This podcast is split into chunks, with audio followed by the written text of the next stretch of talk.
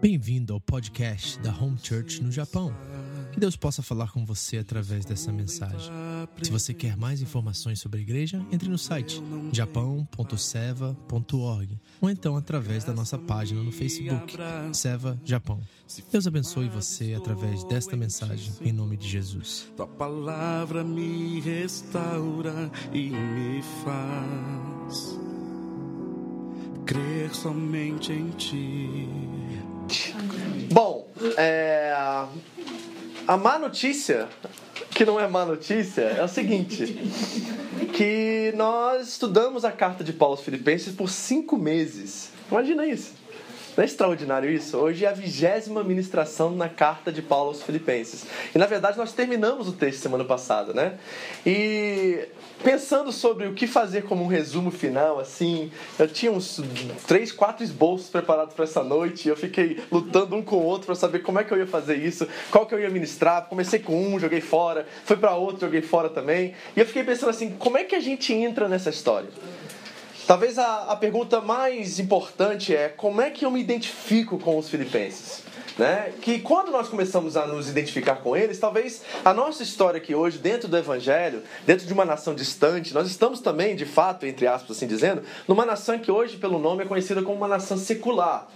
Né? Mas naquela época, uma colônia romana seria considerada como uma nação pagã, dizendo assim, porque eles não adoravam os deuses dos judeus. Então, quando nós vemos na Bíblia o, o, o termo pagão, está dizendo que eles adoram outros deuses e não o Deus de Israel. Mas na verdade eles tinham né, uma adoração própria a um Deus específico, e nós vamos ver isso hoje. Mas como é que a gente entra nessa história? Essa é a pergunta que eu queria fazer. E eu tive pensando sobre isso, como eu disse para vocês, tentei trabalhar alguns textos, voltei para a carta de Filipenses. Eu pensei em fazer, pegar um, nós estudamos 20 mensagens diferentes, precisei pegar um ponto de cada mensagem e trabalhar isso com vocês. Mas aí veio um insight, assim dizendo, né? E eu pensei assim, sabe o que a gente devia fazer? A gente devia ver como que essa igreja começou. E eu pensei assim, poxa, Vitor, mas você devia ter feito isso na primeira mensagem, né? Seria talvez a mensagem ideal você saber como que essa igreja se iniciou. Então, já que nunca é tarde para recomeçar, eu decidi voltar no início. Na verdade, a mensagem hoje, da noite, não vai ser muito um sermão, vai ser mais uma leitura bíblica, ok? E nós vamos olhar para o texto, nós vamos ver algumas coisas interessantes, históricas até dentro do texto, mas eu não tenho aquela intenção de ser um sermão com pontos bonitinhos, tudo arrumadinho. Eu quero ler um texto com vocês, nós vamos ver como é que essa igreja de Filipenses se formou, nós vamos ver alguns eventos extraordinários que foram como uma, uma força assim para essa igreja permanecer de pé. Deus levantou e, e, ganhou algumas mulheres, alguns homens muito significantes naquela cidade, de influência naquela cidade. E isso fortaleceu muito a fé daqueles irmãos. E um evento que aconteceu especialmente com quatro homens dentro daquela cidade, que deu um testemunho forte que manteve aquela igreja de pé no meio de grande adversidade. Então, é, eu gostaria que nessa noite nós voltássemos lá atrás no começo da igreja de Filipenses. E para isso, nós não vamos ler a carta de Paulo aos Filipenses, nós vamos ter que ir no livro dos Atos dos Apóstolos, ok? Então eu quero que você abra comigo o livro dos Atos dos Apóstolos. Nós vamos ler do capítulo 16, do versículo 9 em diante. Acharam? Atos dos Apóstolos, capítulo 16. Eu sei que é praxes entre nós aqui levantarmos e lermos juntos, mas nós não vamos fazer isso hoje também, porque eu quero ver versículo por versículo. E eu espero que o tempo me permita que eu trabalhe o texto todo, se não der, tudo bem. Então vamos nos colocar na pele dos filipenses e vamos pensar como. Vamos tentar entrar e entender o que eles estão vivendo. E como eu disse, se eu fosse um diretor de Hollywood, Seria uma cena muito interessante essa aqui agora. Sabe por quê? Porque deixa eu te colocar nessa história agora. Nós temos quatro personagens aqui fundamentais nessa história. Nós temos o apóstolo Paulo, claro. Nós temos Silas, que era um profeta, de acordo com o texto de Atos capítulo 15. Nós temos Lucas, que ele é um médico, que é historiador e médico. Lucas foi pago por um cara muito rico para escrever, por exemplo, o livro de Atos. Alguém pagou ele e disse assim, ó, eu fiquei falando, eu, fiquei, eu, eu, ouvi acerca de um Jesus de Nazaré e de um povo, eu gostaria que você fosse descobrir se realmente aquilo que eu ouvi é verdade. E aí esse homem chamado Teófilo, você pode ler isso no primeiro capítulo de Atos, pagou Lucas para que ele fosse, como historiador, verificar os fatos, se realmente eram reais. E aí Lucas começa a escrever a carta de Atos, né, que é a segunda carta dele, ele escreveu Lucas, o Evangelho de Lucas e o livro de Atos. Então, é, nós temos Paulo, apóstolo, Silas, o profeta, Lucas, o médico historiador, e nós temos também Timóteo, que é um menino, um jovem. Que está nessa empreitada com o apóstolo dos gentios, e eles estão na segunda viagem missionária deles. E momentos antes de entrar em Filipos, algo muito interessante aconteceu. Paulo teve uma briga, um pega para capar com Barnabé. E Barnabé é conhecido na Bíblia como filho da consolação. Era um homem muito íntegro, um homem que, que caráter manso, e Paulo conseguiu brigar com ele. Imagina você brigar com uma pessoa fleumática e calma e mansa. É quase impossível, porque a pessoa não reage. Paulo conseguiu. Paulo brigou com Barnabé. Certo? E eles se separaram por causa de um homem chamado João Marcos. Esse autor do Evangelho de Marcos chama-se João Marcos. Ele era discípulo direto do apóstolo Pedro. E Paulo separa, houve uma, uma intriga entre eles ali. E Paulo não queria levar João Marcos com ele para a próxima viagem. Mas Barnabé queria. Barnabé via João Marcos como alguém de muita credibilidade para ele. Mas ele diz que não vai levar, os dois racham. E Paulo vai com Silas para Filipos e Barnabé vai com o nosso querido João Marcos para outro lugar.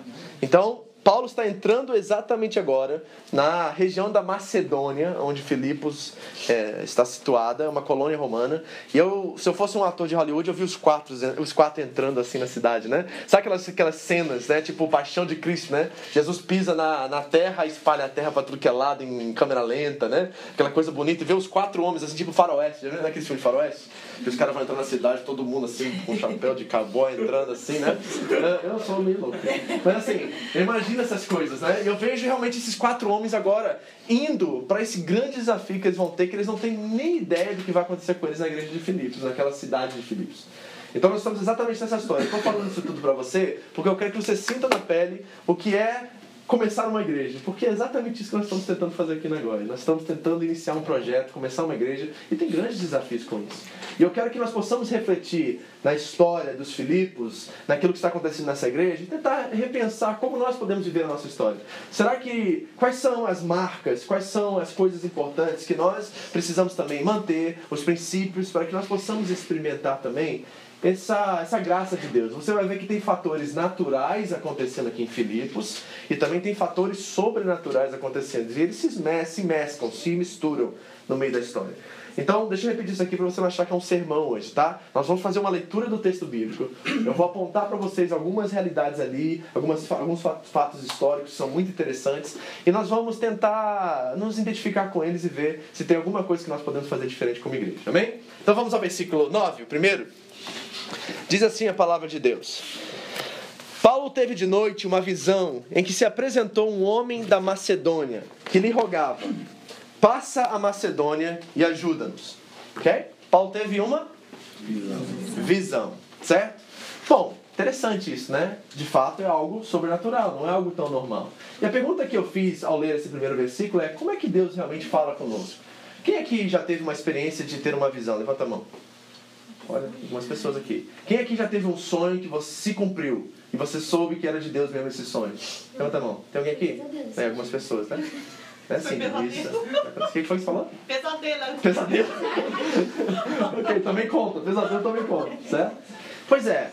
Como é que Deus fala conosco? Deixa eu explicar para vocês o que a, a, a visão cristã tem a dizer sobre isso. Primeira coisa, Deus fala conosco através da sua revelação natural.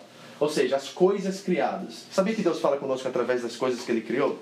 Por exemplo, quando você olha a beleza do Monte Fuji, tem alguma coisa ali naquela visão, naquele momento, que traz uma beleza e aprofunda isso no seu coração, que aponta para você que existe um, um, um designer, existe um criador por detrás daquela pintura, daquela coisa bonita. Ou, por exemplo, uma canção bela que faz você chorar, faz você recordar de alguma coisa. Lembra semana passada nós falamos sobre aquela nostalgia cósmica, né? Interessante isso, né?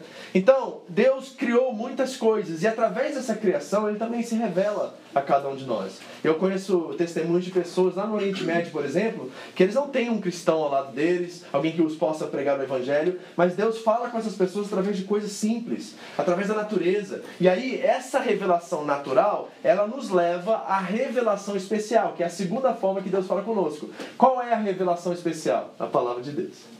Então a primeira é a revelação natural, as coisas criadas, e a segunda é a revelação especial, ok? Agora, pode alguém ser salvo através da revelação natural somente? Não, porque o evangelho já foi escrito, a palavra de Deus já foi escrita. Pela fé, a fé vem pelo ouvir, e ouvir a palavra de Deus. Então nós sabemos que, lógico, antes da palavra de Deus ser escrita, antes de Deus se tornar homem em Jesus Cristo, os homens eram salvos pela fé deles no Criador. Abraão foi salvo dessa forma e todos os patriarcas também. Eles olhavam para uma promessa futura de que Deus é, resgataria eles através de um Messias, de um, de um, um cordeiro. Isso, essas imagens estão sempre vivas na mente dos autores do Antigo Testamento. Mas Deus se revela a nós através da revelação especial também. Então a revelação especial é a palavra de Deus. Por exemplo, Hebreus capítulo, 11, capítulo 1, versículo 1. Diz lá que Deus de outrora falou através dos pais e através dos profetas, mas nesses dias decidiu falar através do Filho. Okay? Então, como é que nós conhecemos a revelação especial de Deus? Conhecendo o Filho de Deus. Como é que a gente conhece o Filho de Deus? Através da palavra de Deus. Também? Então a revelação especial é outra parte. Mas Deus também usa o sobrenatural para falar conosco. E muitos de vocês aqui já tiveram visões, como alguns levantaram as mãos, tiveram sonhos, tiveram experiências com outras pessoas. Por exemplo, deixa eu dar outra experiência que eu já tive também. Você já teve uma experiência de um homem de Deus vir profetizar sobre você, aquela coisa acontecer em semanas, meses ou anos depois? Quem que já teve essa experiência? Pois é. Isso acontece, né? É formas que Deus fala. Isso são reais. Mas nós temos que ter uma coisa na nossa consciência como padrão, e nós não podemos evitar isso, que é o seguinte: a forma mais clara e mais nítida pela qual Deus fala conosco é através da sua palavra. Ok? Isso é principal para nós, porque é a única forma que realmente nós podemos provar então o que, que a gente faz? Quando nós recebemos uma visão, um sonho, um pesadelo como assim, a gente precisa filtrar esse pesadelo pela palavra de Deus. Tudo que nós recebemos que é subjetivo e que não tem como nós provarmos na história ou através de fatos reais, nós devemos confiar na palavra de Deus. E eu quero te dar mais um conselho diante disso, que é o seguinte: não tem problema nenhum você ter uma visão, você ter uma revelação, alguém profetizar e aquilo acontecer com você. Deus usa essas formas, elas são as mais raras, tá? Então, se você está tendo isso o tempo todo, tem alguma coisa errada. Não é muito comum você ter visões e sonhos. São coisas raras. Eu lembro de duas ou três experiências da minha vida toda dessa forma. E não foram muito claras para mim assim. Anos depois eu entendi, mas não foram muito claras. Então nós não podemos usar isso como modelo principal. A palavra de Deus é o nosso modelo principal. Mas Paulo teve uma visão aqui e estudando sobre os comentaristas e descobrindo o que, que estava dizendo aqui nesse texto, a maioria dos teólogos estudiosos aqui sobre esse versículo dizem que, na verdade, Paulo teve uma visão muito clara, não foi um sonho. Ele teve uma aparição realmente de um homem. Porque era tão forte que Paulo realmente tomou uma decisão muito clara. Porque se você for ler alguns versículos antes, eles estavam meio é, impedidos pelo Espírito Santo de fazer muitas coisas. Quer ver? Olha um pouquinho antes aí, só para você ver. Olha, versículo 6 do capítulo 16. Passando pela Frígia e pela província da Galácia, foram impedidos pelo Espírito Santo de anunciar a palavra na Ásia. E quando chegaram a Mícia, tentavam ir para Betínia, mas o Espírito de Jesus não lhes permitiu. Olha só. Então eles estavam sendo impedidos, impedidos, impedidos, e de repente Paulo tem uma visão e aparece um homem da Macedônia chamando eles para vir ajudá-los. Okay? Então, está aqui uma base, estabelecendo uma base. Mas tem um outro ponto aqui que está no versículo 10 que eu acho que é fundamental. Versículo 10 assim: Logo depois desta visão, procuramos partir para a Macedônia, concluindo que o Senhor nos chamava para lhes anunciarmos o Evangelho. Tem algo muito interessante aqui que não sei se você reparou. Mas se você já leu o livro de Atos, por exemplo, até o capítulo 16, versículo 9, a Lucas, o médico historiador, escrevia tudo na terceira pessoa do plural, ou seja, ele usava o pronome eles. Mas exatamente nesse versículo o pronome muda e vai para a primeira pessoa do plural, nós. O que, que, está dizendo aqui o texto? Que Lucas se uniu a eles na missão. Foi exatamente aqui que Lucas começou a escrever e viver tudo a partir de ser uma testemunha ocular de tudo que está acontecendo. Agora, ter uma testemunha ocular é bem melhor do que ter alguém que está contando pra gente de terceiro, né? Né, telefone sem fio meio negócio, né? Que a gente ouve, ouve uma história do Eduardo diretamente, é muito difícil, muito diferente de ouvir da Mayra e da, e da Nicole do que eles acham acerca do Eduardo. É melhor perguntar diretamente ao Eduardo. É bem melhor assim, né? Então Lucas, a partir desse momento, se torna uma testemunha ocular dessa história. Isso é interessante. Por quê? Porque tem um segundo ponto acerca de como nós devemos lidar com as coisas sobrenaturais, principalmente visões e sonhos e coisas assim. Que é o seguinte: a palavra diz muito claro aqui que provavelmente o texto não diz claramente, mas esses quatro homens se reuniram e foram orar e foram buscar a confirmação de Deus entre os quatro para prosseguirem na sua viagem. Porque diz aqui muito claro que foi Paulo que recebeu a visão, mas no versículo 10 foram eles, né? Procuramos, o Senhor nos chamava, ou seja, eles estavam unidos debaixo do mesmo propósito. Oração é fundamental. Então, a segunda coisa que eu quero que você faça, quando você tiver uma visão, vai procurar na palavra de Deus. Se encaixa, se enquadra com os princípios, com a verdade bíblica. Se encaixa, mas eu não tenho 100% de, de, de certeza. O que, que eu faço agora? Eu vou buscar pessoas cheias do Espírito Santo, para que ao dizer isso para elas, elas possam, elas possam confirmar se isso que elas se isso que eu disse, isso que eu sonhei, está realmente de acordo com a palavra de Deus. E aí eu tenho já uma possibilidade de tomar uma decisão. Mas eu quero dar um terceiro conselho para você, que é o seguinte. Todas as vezes que eu tive um sonho, a minha resposta e a resposta que Deus me deu sempre foi: espera acontecer. Porque nós somos muito rápidos para tentar, ah, nossa, eu tive uma visão ontem, eu tenho que tomar, trocar de emprego. Deus falou comigo, pastor, que eu tenho que trocar de emprego. Ele falou assim: peraí, vamos devagar isso. Como é que está o seu trabalho? Tá um terror lá, não aguento mais. Então, peraí, Deus não falou nada com você. Você está sufocado do trabalho e você já está sonhando que o negócio vai estar tão feio que você está sonhando com o negócio. Então, cuidado, que pode ser uma armadilha. Aí você vai trocar de trabalho. Ah, por que você quer trocar de trabalho? Porque não tem zangueô. Já viu essa história? Aí o cara muda de trabalho e aumenta o zangueô. Já viu isso? Por quê? Porque a gente quer resolver, a gente quer com o nosso braço fazer a coisa acontecer.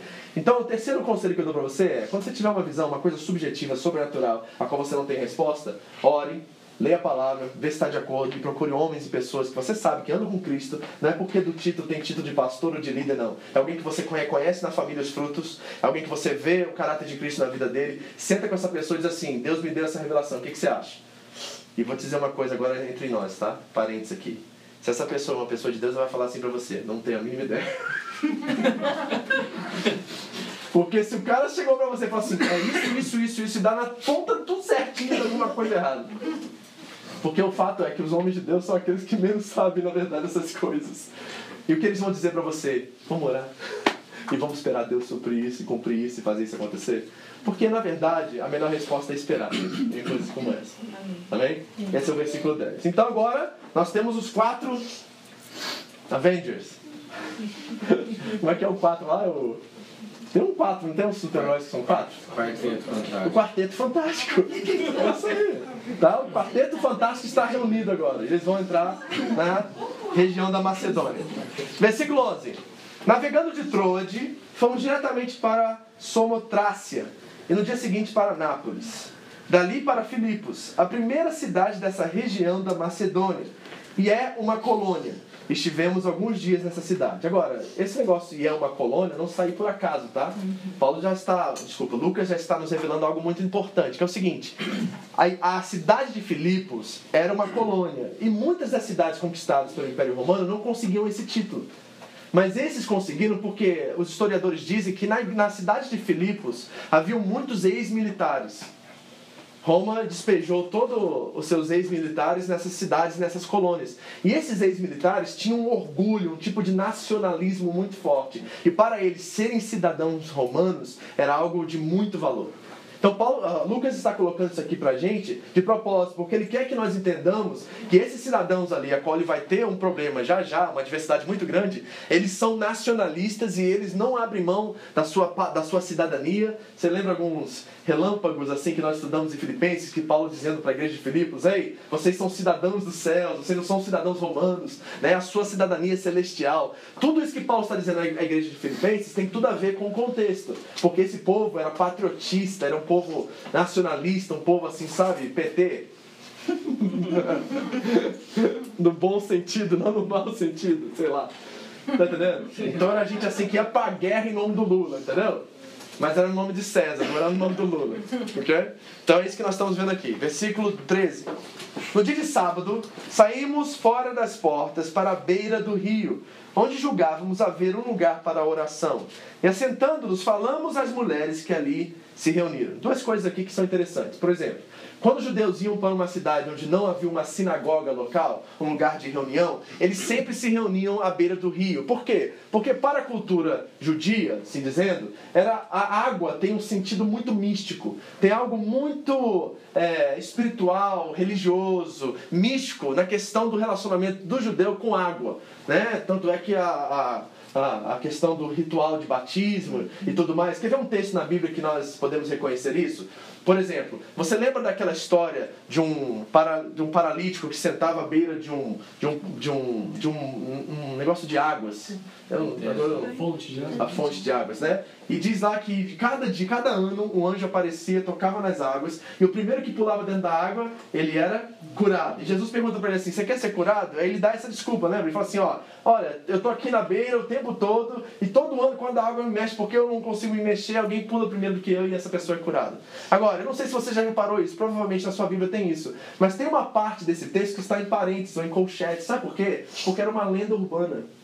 Essa, esse fato aí de que a água se mexia e um anjo descia, não era bíblico isso. Estava, isso foi escrito séculos depois, colocado na Bíblia. Por quê? Porque não era um fato histórico assim, era uma lenda que existia naquela época. Porque quando a água se mexia algumas vezes, uma pessoa foi curada e todo mundo achou que anjo tocava na água, porque o judeu tinha uma questão muito forte, mística, com essa questão de água.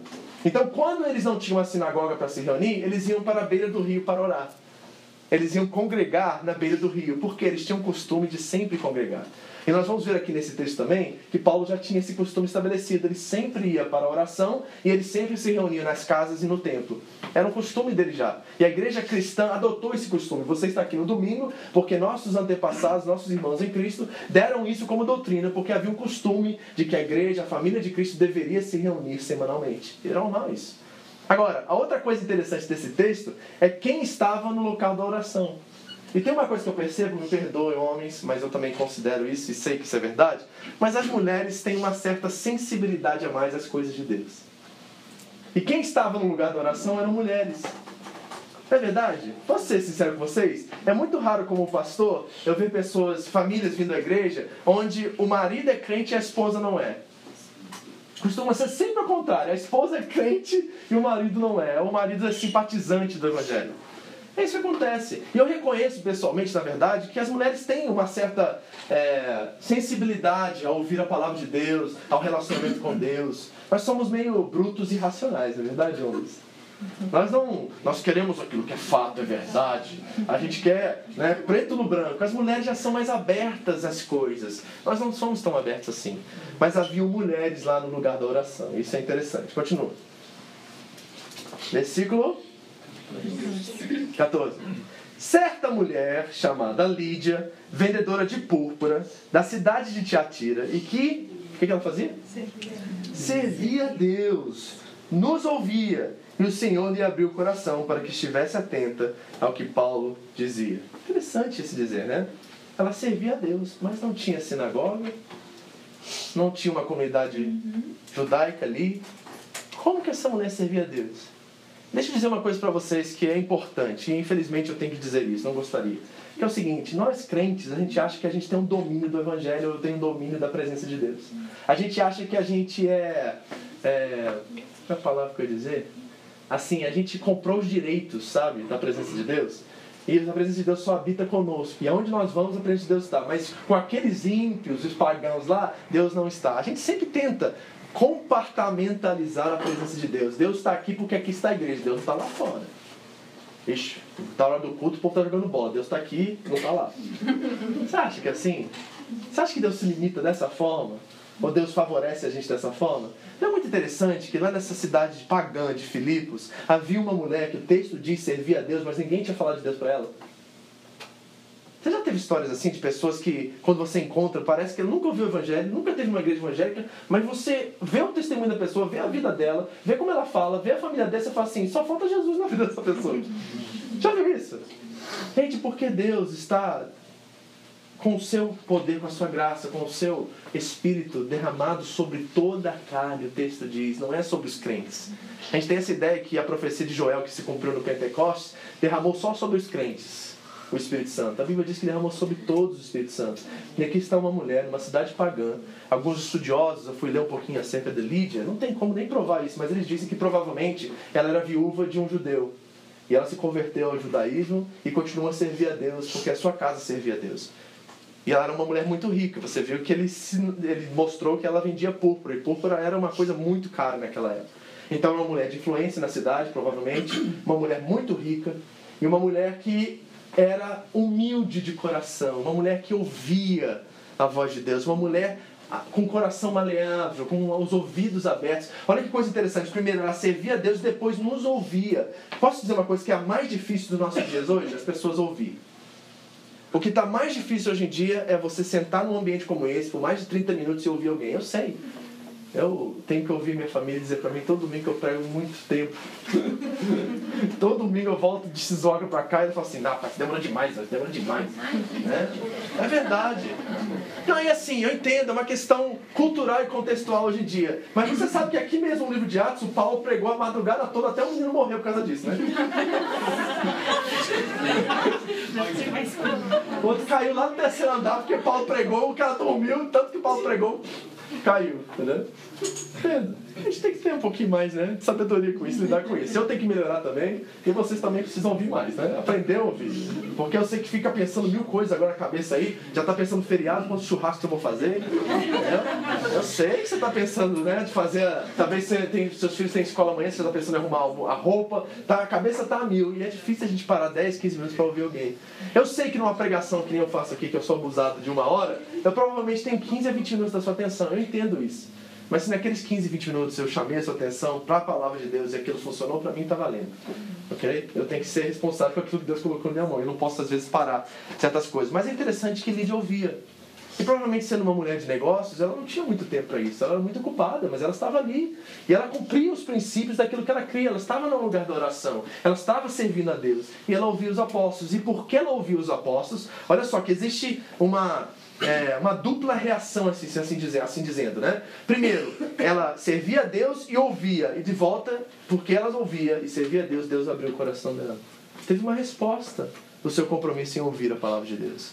Entendeu? Isso é muito legal. E nós acho que, acho que nós precisamos melhorar nisso como igreja, amém? Outra coisa, continue aí.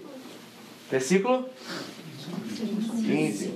Depois que foi batizado, opa, aqui quebrou com metade das igrejas dos nossos dias hoje. Certo? Por quê? Porque ela não foi para o curso de batismo. Peraí, cadê os três meses para saber se ela reconhece mesmo Jesus como Senhor e Salvador? Vamos checar a vida dela, vamos ver como é que ela está andando com Deus, vamos ver como é que ela está andando com marido. Peraí, peraí. Você crê, Lídia? Creio. Jesus é seu Senhor e seu Salvador? É meu Senhor e meu Salvador. Você entrega sua vida e se arrepende dos seus pecados? Me arrependo. Tem água aqui, vamos? Você lembra do caso de Filipe com, Filipe com o Inuco? O Inuco estava viajando, ele era é, ajudante, assistente da rainha, e ele estava voltando para de Jerusalém e estava lendo o livro do profeta Isaías. E aí Deus falou com Filipe e chamou, estou conjecturando aqui, mas você sabe o que eu estou falando, né? Aqui no livro de Atos também. Né? E aí Filipe se aproxima da carruagem, ele vê que está lendo e pergunta a Filipe, Filipe, você pode interpretar para mim Isaías? De quem que o texto está falando? E aí ele mostrou que era sobre Jesus, pregou o evangelho para ele, os dois estão andando na carroça, olha para o lado, tem água, posso batizar? Pode, bora. Era muito fácil, gente. A gente complica demais as coisas, não é verdade? A gente vai criando toda essa estrutura por detrás das coisas e a gente vai limitando o acesso das pessoas a Deus. Mas é muito claro aqui que ela ouviu, creu, batizou. Sim, mais ou menos. Assim você crê. Por quê? Porque Paulo entendia que ele não conseguiria jamais ler o coração da Lídia. Para Paulo, ele sabia que nunca ela estaria preparada, porque ele não tem a capacidade de ler o coração dela. Então, se ela creu, entende que isso é parte da sua experiência de fé e da sua é, publicação dessa mesma fé, do seu de colocar essa fé diante de Deus, vamos batizar agora. Vamos lá, e ela foi batizada, diz o texto. Ela e quem? E a sua casa. Aproveita, vamos todo mundo. Lógico que não é assim, né? Porque Paulo pregou para a família deles toda. Paulo pregou para a família deles toda. E aí eles também. Agora, eu fico pensando assim, como é que era o testemunho da Lídia, hein? Que tipo de mulher era a Lídia? Por quê? Porque ela era tão influente e tinha um testemunho tão bom, tão forte, que a casa dela toda também decidiu se batizar. E eu tenho a plena certeza que não foi somente porque os apóstolos pregaram e eles acreditavam. É porque eles viram na sua líder um exemplo de fé. É muito importante, por isso que Paulo nos disse que nós devemos imitá-lo. Ser de meus imitadores enquanto eu sou de Cristo. Então a casa toda dela é batizada. E dizendo: Se a vez de julgar que eu seja fiel ao Senhor, entrai na minha casa e fica ali. E nos constrangeu a isso. Ah, tem aqui uma característica de um crente que é salvo. Quer ver? Ele gosta de muvuca.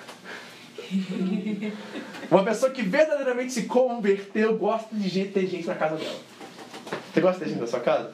Não, pastor, meu tapete é novo, não quero ninguém cuidando. Entendeu? Aí você vai pra casa do fulano, tá aquele sofá cheio de plástico, né? Que nem na época da vovó. Lembra da vovó? Que tinha aquele sofá novo que ela comprou, enchia de plástico. Aí no verão a gente ia pra lá sentar no sofá, o que acontecia? né? Pois é. Por que, que eu entendo que isso é um sinal de conversão? Porque a Lídia parou de ficar preocupada com as coisas e começou a ficar preocupada com pessoas. Esse é um grande sinal de alguém que realmente teve um encontro com Jesus. Ele gosta de estar com gente. Gosta de muvuca, gosta de bagunça, gosta, e crente também gosta dessas coisas, né? Tem um crente que não gosta de bagunça, de comer? Você conhece? Se contar um crente de falar que ele não gosta de comer, tem alguma coisa errada. Não é verdade? Você conhece algum crente que não gosta de comer? Eu não conheço até hoje. É verdade? Ela era o que, gente? Característica de uma pessoa que conheceu a Cristo. Ela era hospitaleira. Porque Lídia não conhecia Paulo, não conhecia Silas, não conhecia Lucas. Poderiam ser um monte de, sei lá, enganadores. Havia muitas pessoas assim que eles iam para as praças dessas, cidadãs, dessas, dessas uh, cidades gregas e eles faziam uh, filosofia prática e pediam dinheiro depois. Poderia ser um desses. Né? Mas não, ela chama eles para casa, ela é hospitaleira, isso deve ser uma característica nossa também. Amém? 16. Indo nós ao local da oração, de novo, ó. Tá indo orar de novo. Interessante, né? Tá vendo que tem uma repetição e uma constância aí? Eles estão indo orar de novo. Indo ao lugar da oração, saiu-nos ao encontro uma jovem que tinha um espírito de adivinhação, a qual, adivinhando, dava grande lucro aos seus senhores. Agora tem um negócio histórico aqui que é muito bacana. Nós vamos entrar na mitologia grega agora, ok? Essa palavra espírito de adivinhação no grego é a palavra adivinhação, é a palavra piton, ok? Piton. Em inglês é traduzida python. Já ouviu falar de algum animal assim? Cobra. Cobra. Certo? Aquela cobra mais sinistra assim é a python, né? Ela fica em pé, né? Eu fui pra Índia uma vez que ela ficava tocando flautinha lá e ela. Né? Louco que negócio. Ok? Python. Ok? O que aconteceu aqui nessa história? Por que, que essa, essa menina ela era uma sacerdotisa, uma profetisa de Python? Porque existia um conto grego, mitologia grega daquela época, que Zeus, que é o deus principal, ele desceu até a, a, a Macedônia e estava procurando um lugar para ter um templo. E chegou a uma montanha, em Filipos, e encontrou um lugar onde ele ia construir o templo dele. Isso é tudo mitologia historinha, tá, gente? Não tem nada disso é verdade. E aí, ao chegar nessa, nessa montanha, havia uma serpente muito grande que guardava aquela montanha. E ele entrou em guerra com aquela serpente, ele enfiou uma flecha nela, e ela pisou nela, e ela morreu, e apodreceu, e permaneceu naquele lugar. E os cidadãos daquela cidade tornaram ela uma deusa. Então havia um templo na cidade de Filipos, um templo a Python, ou Python, um templo a serpente. Interessante isso, né? E ela era profetisa da serpente. Agora, vamos entrar agora no contexto espiritual aqui. Vamos ser, lidar com coisas espirituais agora. A igreja está começando numa nova cidade. E qual é a primeira coisa que se levanta contra a igreja? Uma serpente. Todas as vezes que você sair para pregar o evangelho e tentar fazer alguma coisa e abrir uma igreja, a serpente vai se levantar com você. Mas tem uma promessa de Deus para todos nós, que é o seguinte: Jesus disse que as portas do inferno não prevaleceriam contra a igreja. Você diz amém por isso? Mas é interessante o contexto histórico, né? Ela era uma menina que servia a uma deusa chamada cobra, serpente. E estava ali de frente, já tentando contra os apóstolos. Agora, tem algo mais interessante nesse texto. Porque o que ela vai profetizar é verdade. Vamos lá? 17. Esta, seguindo a Paulo e a nós, está aqui o Lucas, está na história ainda, clamava dizendo: Esses homens que nos anunciam o caminho da salvação são servos do Deus Altíssimo. E isto fez ela por muitos dias, mas Paulo, perturbado, voltou-se e disse ao Espírito: Em nome de Jesus Cristo, ordeno-te que saias dela. E na mesma hora saiu. Opa, exorcismo. né? Temos a questão sobrenatural acontecendo aqui. Mas algo interessante, não é? Porque o que ela profetizava era mentira ou era verdade? Era verdade. Não seria um excelente megafone de marketing para Paulo e os apóstolos, seus compatriotas lá, seus amigos? Imagina, você tem uma mulher onde você vai falando, eles têm a resposta para a salvação e eles são filhos do Deus Altíssimo. Poxa, cara, seria um marketing excelente, né? Então por que será que Paulo não utilizou desse meio? Por que, que Paulo não utilizou desse meio de marketing, de projetar eles no meio da cidade? Primeira coisa, porque eles queriam alcançar os judeus também. Não havia muitos judeus em Filipos, mas eles queriam alcançar os judeus que estavam ali. E por que, que eles nunca alcançariam os judeus com uma mulher demoníaca profetizando a respeito deles? Porque para os judeus, profetizar e adivinhar é abominação. E se eles fizessem uma parceria com ela e deixassem ela daquela, da forma que ela estava, seguindo eles e falando as coisas que eles estavam fazendo, eles faziam um bloqueio do evangelho para os judeus que viviam naquela cidade. Porque jamais os judeus iam entrar em algum tipo de compactuar com pessoas que viviam no espírito de adivinhação, ainda mais que serviam ao tal do templo. Então Paulo está olhando por uma perspectiva de que manter essa mulher comigo vai impedir o evangelho de chegar aos judeus. Mas tem a outra perspectiva que é quanto aos gentios. Porque você pensa assim, poxa, eu vou ter agora um respaldo. Os gentios já servem esse templo. A sacerdotisa ou profetisa desse templo está anunciando que nós somos do bem e nós temos o caminho da salvação. Isso vai ser um marketing excelente para nós. Então por que, que Paulo não usou isso para ganhar os gentios e deixar os judeus de lado daquela época? Porque ele sabia de outra coisa também. Que se ele permitisse com que essa mulher continuasse a segui-los e fazer o que estava fazendo, aqueles gentios pensariam que o sistema religioso do cristianismo, essa nova religião, seria a mesma coisa que o sistema religioso daquela religião local. Seria uma mescla das duas religiões. Então nós não precisamos dessa mensagem que o Paulo está pregando, porque é a mesma coisa que tem lá no templo lá da serpente. Aí Paulo está olhando para essas duas situações. Se eu manter ela comigo, os judeus estão bloqueados do evangelho. Se eu manter ela comigo, os gentios estão bloqueados do evangelho. Mas tem uma terceira opção, que é a mulher. E ela? Ela está completamente dominada por um demônio. Ele pensou também na questão da própria mulher, porque ela era escrava daqueles senhores, ela ganhava dinheiro para eles com as profecias e com as adivinhações dela. Então imagine Paulo agora, querido, no meio de tudo isso. Primeiro ele tem a questão com os judeus, depois tem a questão com os gentios, e depois ele tem a questão com a humanidade daquela pessoa, a qual Jesus chamou ele para libertar. Paulo não pensou duas vezes. Ele não pensou nos judeus, não pensou nos gentios. Eu acredito que a única coisa que Paulo tinha em mente naquela hora era a libertação daquela mulher. E depois de se perturbar e tentar de alguma forma dibrar isso, ele viu que não tinha jeito. E ele pegou, expulsou o demônio daquela mulher e aí começou a guerra. Porque todo lucro que ela dava àqueles homens acabou de ser perdido. E agora Paulo está em uma situação muito desesperadora. Vamos correr um pouquinho aqui, porque eu já gastei aqui 30 minutos. Vendo os senhores da jovem que a esperança do seu lucro estava perdida, prenderam a Paulo e Silas. Você está vendo aqui que já o Lucas não está mais aqui. o Lucas deu saída pela direita, meu amigo. Viu? Os magistrados chegaram para prender eles e o Lucas e o Timóteo, ó. Saída pela direita. Não estão mais aqui. Agora é Paulo e Silas, e os levaram à praça à presença dos magistrados. Apresentando-os aos magistrados, disseram: Estes homens, sendo judeus, perturbaram a nossa cidade e nos pregam costumes que não é lícito receberem nem praticar, visto que somos romanos. E a multidão levantou-se, unida com eles, e os magistrados, rasgando-lhes as vestes, mandaram açoitá-los com varas. E havendo-lhes dado muitos açoites, lançaram-nos na prisão, mandando ao carcereiro que os guardasse com segurança. E ele, tendo recebido tal ordem, lançou-os no cárcere interior e lhes segurou os pés no tronco. Olha, estavam vendo Paulo e Silas como gente perigosa, né? Porque além de prender na cadeia, amarra eles no tronco. Então eles estavam com medo desses homens. Eles estavam vendo que esses homens estavam tendo uma influência muito impactante na cidade. Então não queriam mais que eles saíssem para poder fazer o que eles estavam fazendo. E outra coisa, eles achavam que esses homens estavam inserindo uma nova religião na cidade. E para você, e, e deixa eu dizer para vocês, os romanos eram pagãos e serviam milhares de deuses. Eles não tinham problema em ter novos deuses. Mas os novos deuses tinham que passar pelo Senado romano. Você não pode entrar com uma nova religião, a não ser que o Senado romano autorize você a ter uma nova religião.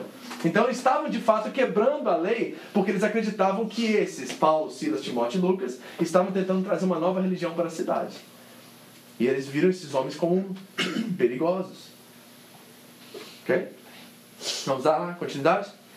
Perto da meia-noite, Paulo e Silas oravam e cantavam hinos a Deus e os outros presos os escutavam. Para, para aqui, vamos, vamos. Isso é loucura, né? Eu espero que vocês estejam vendo esses homens como super-homens, porque eu estou vendo dessa forma até agora. Porque é muita loucura isso. Agora pensa comigo. Eles foram açoitados, isso é, 40 chibatadas menos um. Ok? Costas sangrando. Pior do que isso, foram acorrentados no tronco. Então os homens estão presos assim num lugar. Não sei se estão sentados de pé. Estão sofrendo. Vamos colocar assim. Eles estão sofrendo, sofrendo duramente, ok? Aquelas chibatadas não eram brincadeira, não. Eles rasgaram as vestes deles e desceram o neles. Então eles apanharam feio. Estão numa prisão. Prisão naquela época, eu já falei pra vocês, não é aquela coisa bonitinha que a gente tem três refeições ao dia e vai jogar basquete no parque, tá? Não. Era um calabouço, era um lugar muito frio, um lugar que não tinha condições nenhuma humanas, né? Direitos humanos zero. Era uma situação precária. Eles estão lá. E aí, no meio disso tudo, eles começam a cantar. Agora, eu leio isso e fico lembrando de Paulo lá em Filipenses, quando Paulo dizia assim: Posso todas as coisas naquele que me fortalece. Sei ter abundância, sei ter fartura, sei ter tudo. Você consegue ver esses ecos de Filipenses aqui? E o Deus, e, e, o Deus de nosso Pai nos suprirá com todas as sortes de bênçãos espirituais em Cristo Jesus, nas suas grandiosas riquezas. Eu consigo ver esses ecos o tempo todo dentro daquela prisão. Porque o que Paulo vai dizer depois, anos depois, para a igreja de Filipos, é exatamente aquilo que ele está vivendo na pele. Nós não estamos falando de um monge que está sentado num, num, num sei lá, numa montanha e escrevendo contos bonitos, provérbios chineses para vocês viverem. Nós estamos falando de um homem que experimentou na pele o que é a graça de Deus e o que é a provisão de Deus. É isso que está acontecendo. Agora, pergunta para vocês. Quantos de vocês aqui, depois do couro, depois de estar preso, depois de estar correntado a um tronco cantarinho. Quem aqui ficaria sabodeando à noite, hein? Pegava a guitarrinha lá, né? Eu quero saber de guitarra, mano. Eu quero. Sabe o que eu ia, eu ia fazer, eu acho? Tá? Desculpa, seu pastor não é tão espiritual como você pensava. Mas eu ia reclamar demais com Deus. Você manda eu sair de lá, eu deixo tudo para pregar o evangelho para esses, esses incrédulos.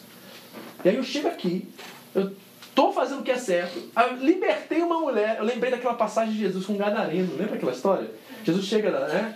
É, acho que ele foi de Cafarnaum, foi até Gadara. Aí chegou em Gadara, na beira da margem, veio um demoniado lá, que tinha uma legião de demônios nele, né? Só que o que aquele homem falava também era verdade. Ele falou assim: olha, ele é o filho do Deus vivo. Né? Demônio fala a verdade, gente? Cuidado. demônio fala a verdade. Você tenha conhecimento da palavra de Deus, porque demônio fala a verdade. E eles falaram a mesma coisa, e lembro Jesus expulsando também a legião e mandando aos porcos, lembra aquela história? Eu, eu fico lembrando tudo isso, e Paulo revivendo tudo isso. Só que esses homens estavam cantando, gente. O que, que é isso? É loucura, não é? E eles cantavam. Como que esses homens cantavam? Não sei também, é uma coisa muito louca, mas eles estão mostrando para nós que tem algo sobrenatural nas nossas adversidades que nós podemos superar e podemos vencer no poder do Espírito Santo através da graça de Deus. E nós precisamos experimentar isso como igreja. Nós precisamos saber que a adversidade, nas, aos olhos de Deus e pela perspectiva divina, sempre é uma nova oportunidade. Paulo não está olhando o cárcere, as dores, porque ele estava sofrendo. Você vai ver daqui a pouco que vai demorar muito tempo e alguém vai limpar as feridas deles. Mas esses homens estão sofrendo, no meio daquele sofrimento, eles tinham mais em conta as pessoas que estavam com eles do que as próprias feridas deles. Nós não vemos esses homens reclamarem uma vez. E olha, eu gostaria até que tivesse uma reclamação pelo menos, porque eu poderia me identificar.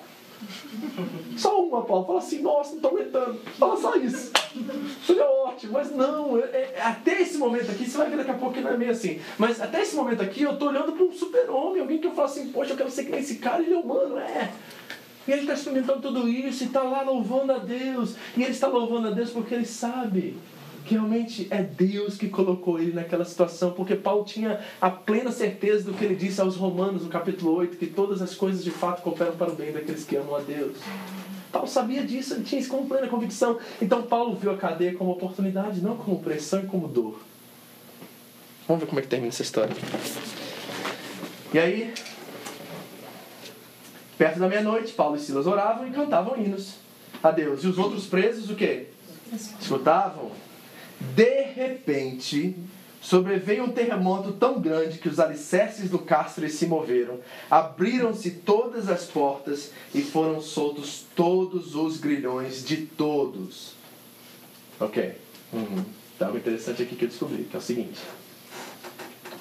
Eu fui pesquisar quantos historiadores, teólogos, estudiosos, gente que faz comentário bíblico, gente que tem enciclopédias de, de livros escritos sobre comentários bíblicos, versículo por versículo, e todos que eu procurei encontrei uma coisa extraordinária, e todos disseram assim, que eles não acreditam que esse terremoto foi um fato sobrenatural.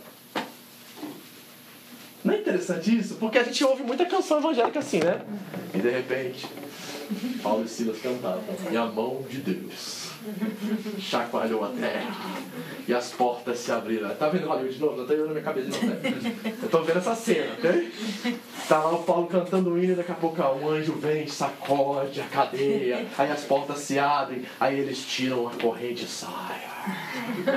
Sabe? Pois é todos os estudiosos que eu vi disseram que naquela região haviam vários terremotos, muitos terremotos. E provavelmente aquela ocasião, naquele momento, era uma coincidência. Agora, lógico que nós reconhecemos que Deus é soberano sobre todas essas coisas. E não há dúvida disso, tá? Não estou dizendo que Deus não permitiu, que não estou dizendo nada disso. Eu acredito realmente que Deus está por detrás disso. Mas tem algo muito interessante no próprio texto, porque o próprio texto diz que de repente sobreveio. Ou seja, Paulo e Silas não estavam orando por um terremoto. Paulo e Silas não estavam esperando nem livramento, gente, porque a gente não vê uma oração deles de livramento. E não é interessante, por exemplo, quando um missionário é preso lá no Irã, nós tivemos vários casos assim nos últimos anos. Aí o que acontece com a igreja contemporânea? Ela vai para a oração e manda todo mundo no mundo orar para tirar aquele missionário da prisão no Irã, não é isso? Não é bom isso? É, mas não é bíblico. Por quê? Porque se fosse bíblico, a gente estaria orando assim: Senhor, que ele seja usado naquela cadeia para levar o evangelho para todo mundo que está lá e que ele seja o último a sair. Que ele saia, mas que ele seja o último a sair. E ao sair, que todas aquelas pessoas que estavam lá com ele saibam quem Jesus é e o que o evangelho promoveu para eles. Essa deve ser a oração da igreja. Porque é exatamente isso que aconteceu com Paulo. Lá na carta aos Filipos, Paulo está preso em Éfeso, você sabe disso. E diz lá que Paulo pregou o evangelho a toda a guarda pretoriana. Eu fui fazer o cálculo, você lembra dessa mensagem? Paulo estava preso, acorrentado a um soldado romano 24 horas em turnos de 4 horas. Sabe quantas pessoas Paulo pregou o evangelho nos dois anos que ele estava em cadeia? Em Éfeso, 4.358. 4.358 pessoas ouviram o evangelho através do apóstolo Paulo. E nós não temos uma oração nos evangelhos, nós não temos uma oração. Nos evangelhos não, nas cartas paulinas, pedindo que ele fosse liberto da prisão. Mas tudo que ele faz é fortalecer e alegrar e dizer para a igreja: continue firme, porque as minhas lutas e as minhas provações são razão de você se alegrar. Cara, que extraordinário esse homem. Ele é demais ele está cantando aqui de repente sobrevém um terremoto absurdo e acordando o carcereiro e vendo abertas as portas das prisões, tirou a espada e quis matar-se, pensando que os presos tinham fugido. Ok, lei romana aqui agora, tá? Contexto. Se um soldado fugisse da cadeia, era a vida do carcereiro que pagava. Então, se um soldado fugir, quem paga é o carcereiro. Ele tem que morrer por aquela vida que saiu. Então, era muito sério o negócio lá. Então, quando ele chega lá, sabe o terremoto e vê todo. Tá tudo escuro, tá? Mas ele vê que todas as portas estão abertas, ele acha que todo mundo fugiu. Então na hora ele falou assim, antes que eles me matem, deixa eu já resolver o negócio aqui, a parada aqui. E ele vai para se matar, e quando ele vai para se matar, diz o texto, mas Paulo brandou em alta voz, não te faças mal algum, que todos aqui estamos. Aqui está outra coisa super-herói aqui, heroína para mim, né? Porque, meu irmão, vamos lá, ser sincero aqui? Eu tenho paulistas e cariocas aqui, né? E alguns paranaenses, né? Tem gente do Pará aqui também? Não. Aqui é paulista. Quem mais? Mineiro, é. Mineiro? Mineirinho acho que talvez ao menos. Acho que o mineirinho não vai encaixar muito bem naquilo, mas o paulista e o carioca encaixa bem.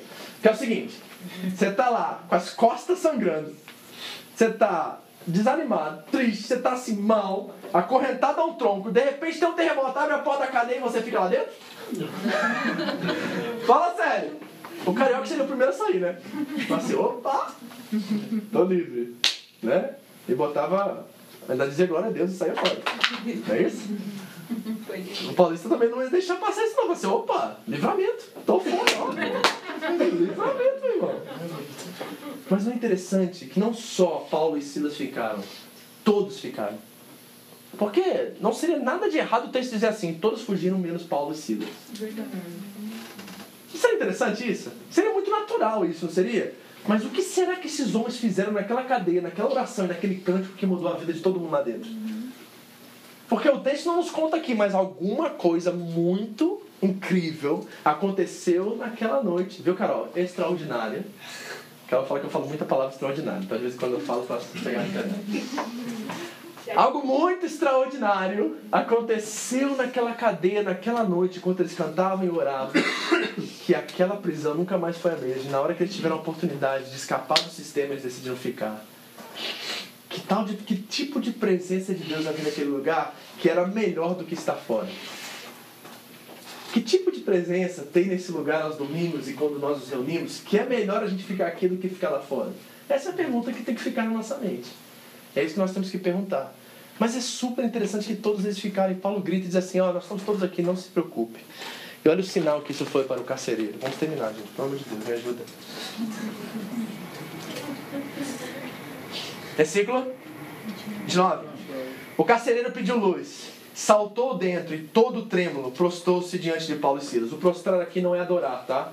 Eu sei que lá no templo da Porta Formosa, quando aquele coxo foi curado, ele se prostrou diante de Pedro e João, ele mandou se levantar porque eles eram somente homens. Mas no contexto aqui, essa palavrinha no grego não é adorar, é questão de honra e respeito. Ok? Então prostrar-se ali é, é um costume do Oriente Médio, muito comum. Que as pessoas se prostram para reverenciar é, aquelas pessoas de terem né, sido sentir-se respeitosos. Então eles se prostraram. Então tirou-os para fora e dizendo: Senhores, o que é necessário que eu faça para me salvar? E responderam a eles: Crê no Senhor Jesus Cristo e será salvo tu e a tua casa. Quantos já ouviram esse versículo? Quantos já viram ele em algum para-choque de algum carro? Crês no Senhor Jesus e será salvo tu e a tua casa. E quantos já ouviram assim? Se você crê em Jesus, sua casa está salva. Mas não é nada disso que o texto está dizendo. A gente adota essa visão porque ela nos favorece, né? Então a gente faz assim, não, meu marido é crente, nossa casa está com Deus. Não é bem assim não. O texto diz que não é bem assim não, é claro. O que está acontecendo aqui? É uma oferta. Se você é mais ou menos assim, ó, no grego seria mais ou menos assim, ó. Se você crê no Senhor Jesus, pode ser que você e sua casa sejam salvos. Porque você, sendo um representante de Cristo na sua casa, vai abrir a porta para que o Evangelho seja pregado a eles também e eles também sejam salvos. Então, essa coisa que eu fui salvo e minha casa está toda salva, não é bíblico, tá, gente? A salvação, nesse aspecto de reconhecer a Cristo como Senhor, depende de cada indivíduo, não é coletivo. É de cada indivíduo. Lógico que nós expressamos a nossa fé no, coletivo, mas a salvação é uma ação de arrependimento individual e de reconhecimento do Senhor Jesus como Senhor e Salvador da sua vida. Por isso que nós pais precisamos orar muito pelos nossos, muito pelos nossos filhos. Porque nós achamos porque eles estão na igreja, ou porque a gente faz uma oração, faz um estudo bíblico em casa toda semana, que eles são salvos. Eles não são.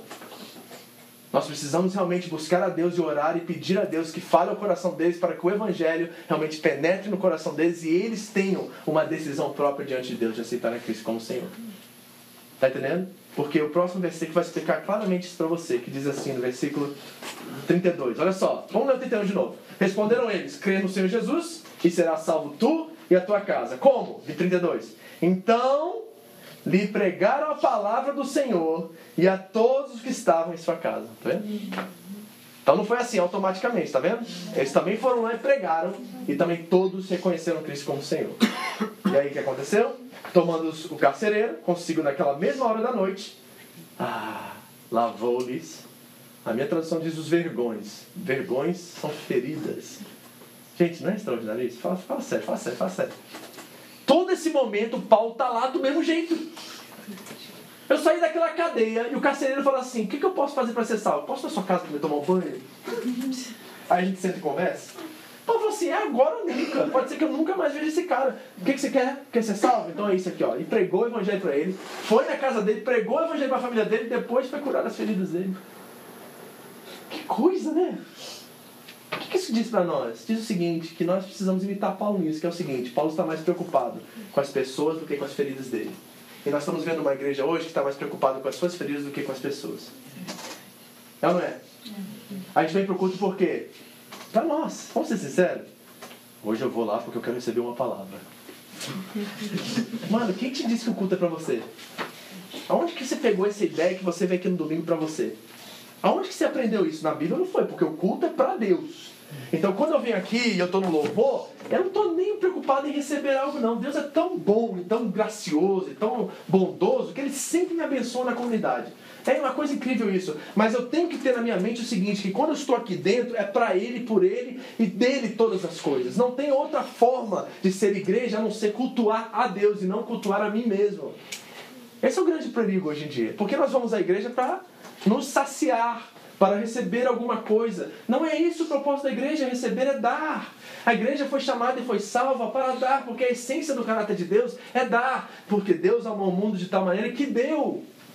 Essa é a essência do caráter de Deus. Então nós estamos aqui é para oferecer culto, não é para receber culto. E muitos de nós estamos recebendo culto, e por isso que a nossa fé é tão vazia, e tão frágil, e tão pequena, porque nós viemos aqui com a intenção errada. Olha só, o Paulo está sofrendo, doendo, os pés provavelmente machucados, e ele está lá pregando o evangelho para o carcereiro, pregando o evangelho para a família dele, e logo após todos eles aceitarem Jesus, aí o carcereiro fala assim: Mas Paulo, esqueci de você, você está todo doente, deixa eu ir lá e curar suas feridas. Aí depois o carcereiro foi lá e foi sarar as feridas feridas dele. Paulo estava mais preocupado com as pessoas do que com as suas próprias feridas. Nós, como igreja, precisamos adotar esse modelo. Pelo amor de Deus, igreja. A gente não vem aqui para buscar algo. A gente vem aqui para dar algo. E enquanto nós estamos dando algo, Deus é tão bom que Ele sempre nos devolve em dobro. Mas tudo depende da forma como você aparece aqui no domingo. Porque se você aparece aqui com uma carência, uma necessidade, você vai fazer essa experiência o oposto do que ela, ela deve ser. Eu não quero que você tenha uma experiência vazia aqui conosco. Eu quero que você tenha uma experiência que traz verdade para você, que traz certeza de fé, que traz substância para sua vida, que traz revelação para que você possa aplicar durante a sua semana. E quando aquilo der certo e voltar, você vem aqui ofertar a Deus o seu ser, a sua vida, o seu dinheiro, a sua casa. Tudo que você tem, você vem ofertar a Ele, porque Ele é merecedor de todas essas coisas. Essa é a mentalidade dos apóstolos. E por isso que eles alcançaram tantas pessoas, por isso que eles fizeram tanta diferença. E nós fomos chamados para fazer a mesma coisa. Vamos fechar.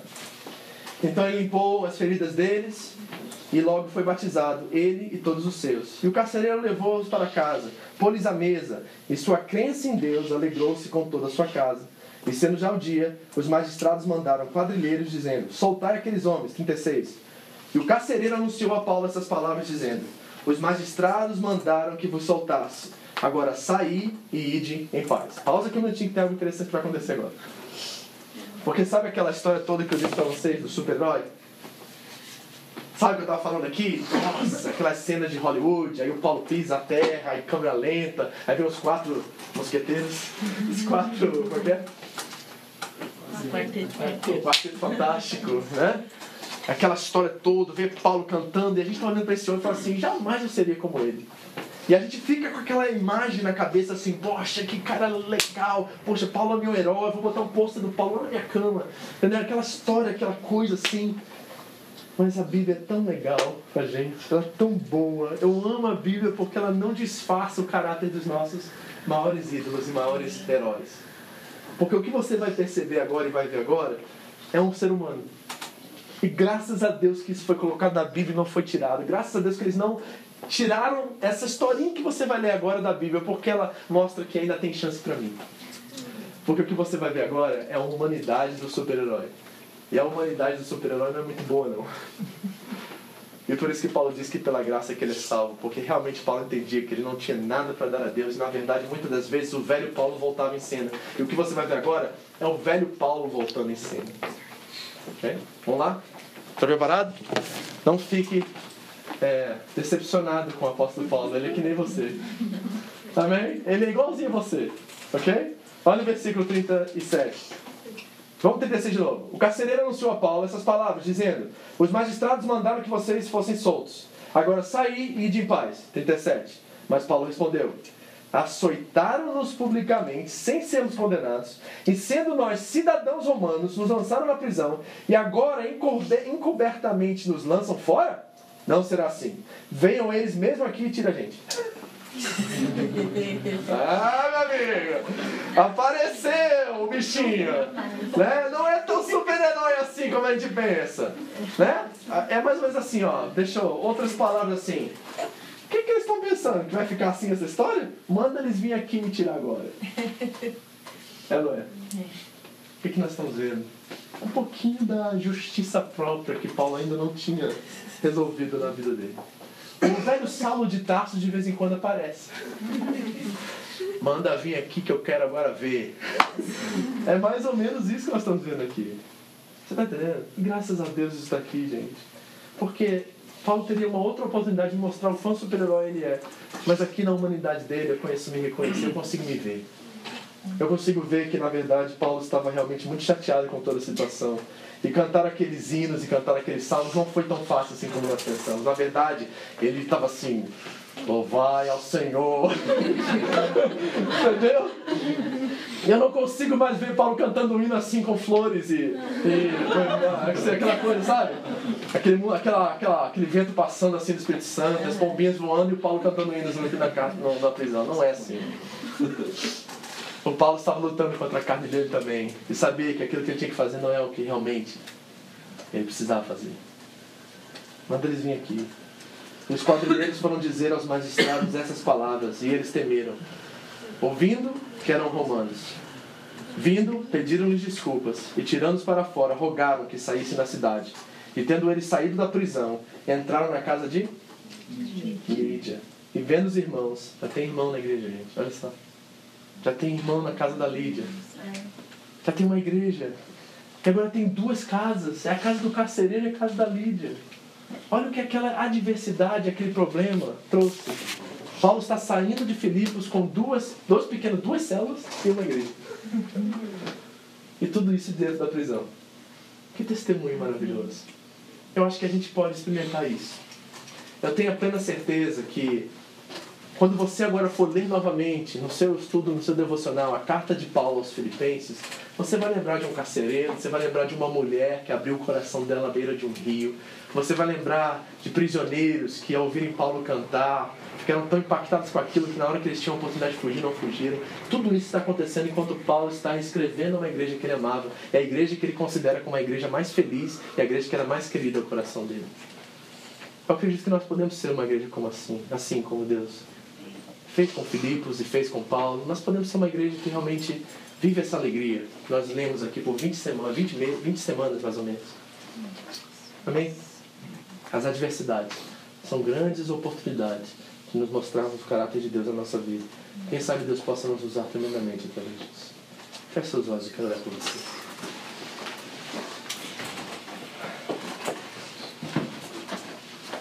Pai querido, em nome de Jesus. Será que o Senhor pode nos dar a oportunidade de experimentar o sobrenatural no natural? Deus, que tremendo, Deus. Poder servir ao Senhor em meio a tudo isso e permanecer de pé e sair com a cabeça erguida e ver a construção e a restauração de tantas famílias, de tantas pessoas que bom é, Deus, poder fazer parte da tua obra. Senhor, eu quero me dispor mais, eu quero servir mais, eu quero que essa igreja tenha esse coração. Que nós podemos verdadeiramente fazer a diferença na vida das pessoas. Que nós podemos verdadeiramente nos preocupar menos com as nossas feridas e preocupar mais com a situação dos outros. Deus, tira nossos olhos das nossas feridas. Por mais que elas estejam doendo agora, por mais que as situações sejam difíceis, na minha experiência pessoal andando contigo, eu sempre coloquei a, a minha vontade de lado e fiz a tua vontade. E no meio disso tudo, o Senhor sempre cuidou de mim, Deus. Quando nós cuidamos das tuas coisas, o Senhor cuida de nós, Deus. Paulo entendia isso, eu quero que essa igreja entenda isso, que vale a pena servir ao Senhor, que vale a pena, mesmo no meio da adversidade, da luta, da guerra, da prisão, seja o que for que esteja acontecendo, vale a pena servir ao Senhor. Que igreja linda nasceu ali, Deus. E com uma mulher. Quantas mulheres nós temos aqui que tem um dom carismático de, de alcançar pessoas, de trazê-las. Nós estamos numa nação como Filipos. Uma nação pagã, assim dizendo, secular, que não acredita em Deus. E nós temos uma oportunidade única aqui de sermos um carcereiro, de sermos uma Lídia no meio do caminho, de sermos pessoas dentro dos nossos ambientes e dos lugares onde Deus colocou, e também fazemos a diferença como eles fizeram. Paizinho, gere-se nós.